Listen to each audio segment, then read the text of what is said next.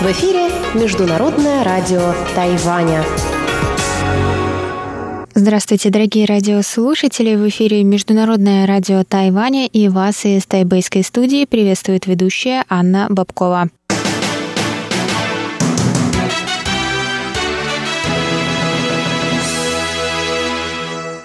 Сегодня четверг, 7 мая, и мы начинаем наше ежедневное вещание с выпуска новостей сегодняшнего дня. Затем вы, как всегда, прослушаете тематические передачи четверга. Радио «Путешествие по Тайваню» с Чеченой Кулер, «Тайвань и тайваньцы» с Марией Ли, «Звуки города» с Валерией Гемрановой и Иваном Юмином, а также повтор передачи прошлой недели «Нуран Тайвань» с Игорем Кобылевым. Я вам напоминаю, что на коротких волнах вы можете слушать нас на частоте 9000 9490 кГц с 11 до 12 UTC и на частоте 5900 кГц с 17 до 17.30 UTC. И всегда можете заходить на наш сайт по адресу ru.rti.org.tw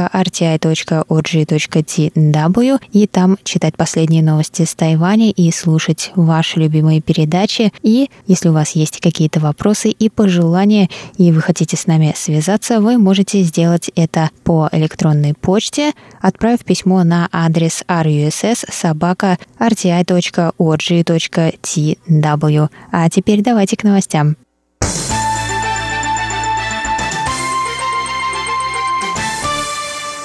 Пресс-секретарь Министерства иностранных дел Китайской Республики Джоан Оу сообщила 7 мая, что ведомство в курсе желания сограждан вернуться домой из других стран и предпринимает возможные меры по оказанию им помощи. Оу сказала, что представительство в Москве Тайбэйской Московской координационной комиссии по экономическому и культурному сотрудничеству поддерживает контакт с авиакомпаниями и ищет подходящие маршруты, однако запрет рядами стран транзита иностранных пассажиров через их территорию и временное приостановление многими странами авиасообщения с Россией осложняет ситуацию. О отметила, что отправление специального чартера из Тайваня не представляется возможным, так как количество желающих улететь тайваньцев недостаточное для покрытия расходов на рейс. Некоторые сограждане выразили желание остаться в России и дождаться улучшения эпидемической ситуации, чтобы улететь более дешевыми рейсами.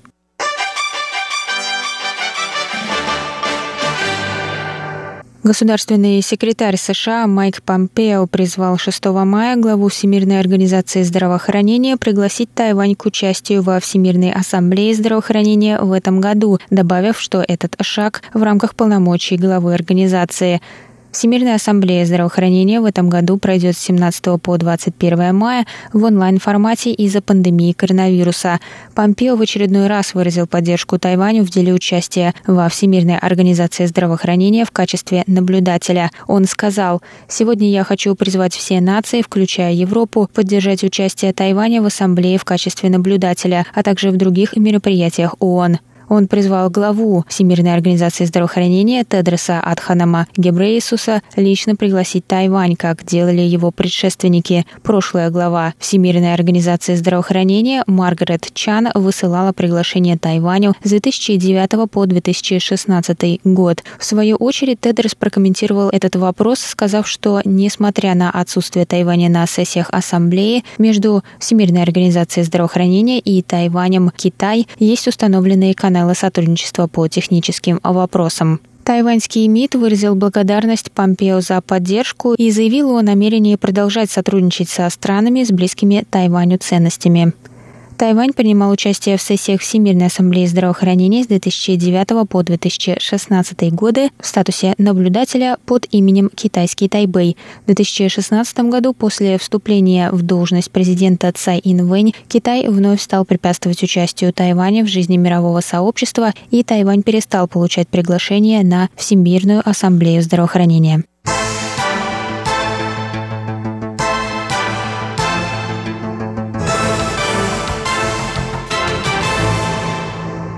Центральный противоэпидемический командный пункт Тайваня сообщил 7 мая об одном новом случае заболевания коронавирусной инфекции. Общее число заболевших по данным на среду 440. 440-я заболевшая девушка старше 20 лет вернулась 3 мая на Тайвань из Катара, где находилась по работе с февраля.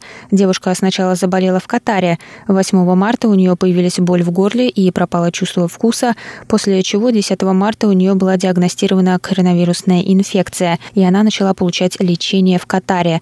8 апреля ее тест на коронавирус показал отрицательный результат. До 22 апреля она находилась на домашней изоляции. 3 мая девушка пересекла границу Тайваня без симптомов, но добровольно сообщила сотрудникам эпидемического контроля о перенесенном заболевании в Катаре, сообщил министр здравоохранения Тайваня Чин Шиджун на пресс-конференции.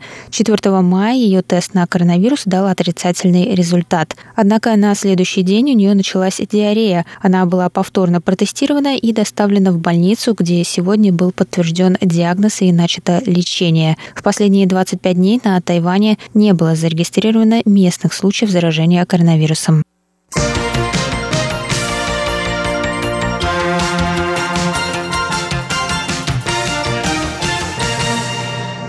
Управление водными ресурсами Тайваня сообщило 6 мая, что ведомство готовится к искусственному усилению дождей на следующей неделе, когда мимо Тайваня будет проходить подходящий фронт. Причина принятия такой меры в низком уровне воды в водохранилищах в центральной и южной частях острова, рассказали в управлении. Управление применит технику засева облаков земли, что подразумевает сжигание нетоксичных веществ для увеличения осадков в местах нескольких водохранилищ. Это будет происходить происходить 10 и 11 мая, сказал замглавы управления Ван И Фэн.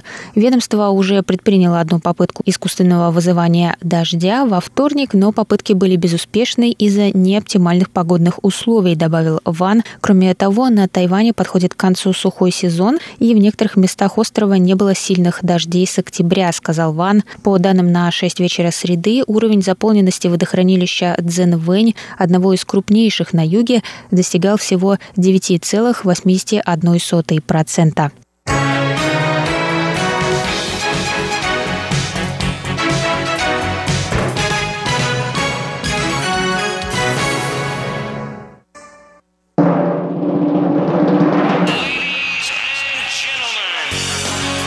В эфире Международное радио Тайваня.